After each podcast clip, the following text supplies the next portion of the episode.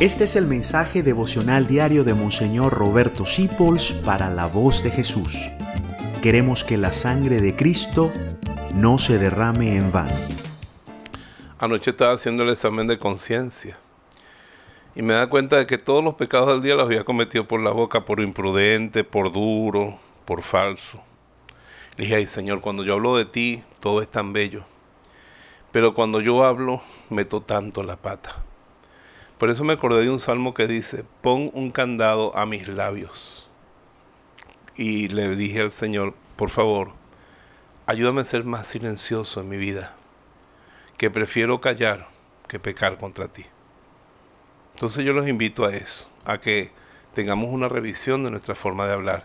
Y como dice la carta a los Efesios, que malas palabras no salgan de nuestra boca, sino un hablar edificante que haga bien a los oyentes.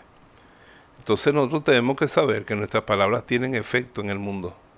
Y si tenemos un hablar que brota de un corazón puro, haremos mucho bien. Pero si nos dejamos llevar por nuestras pasiones, nuestra boca es una ametralladora suelta por el universo.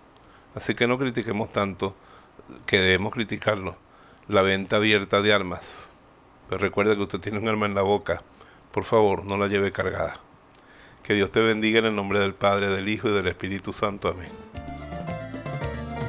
Gracias por dejarnos acompañarte. Descubre más acerca de la voz de Jesús visitando www.lavozdejesús.org.be. Dios te bendiga rica y abundantemente.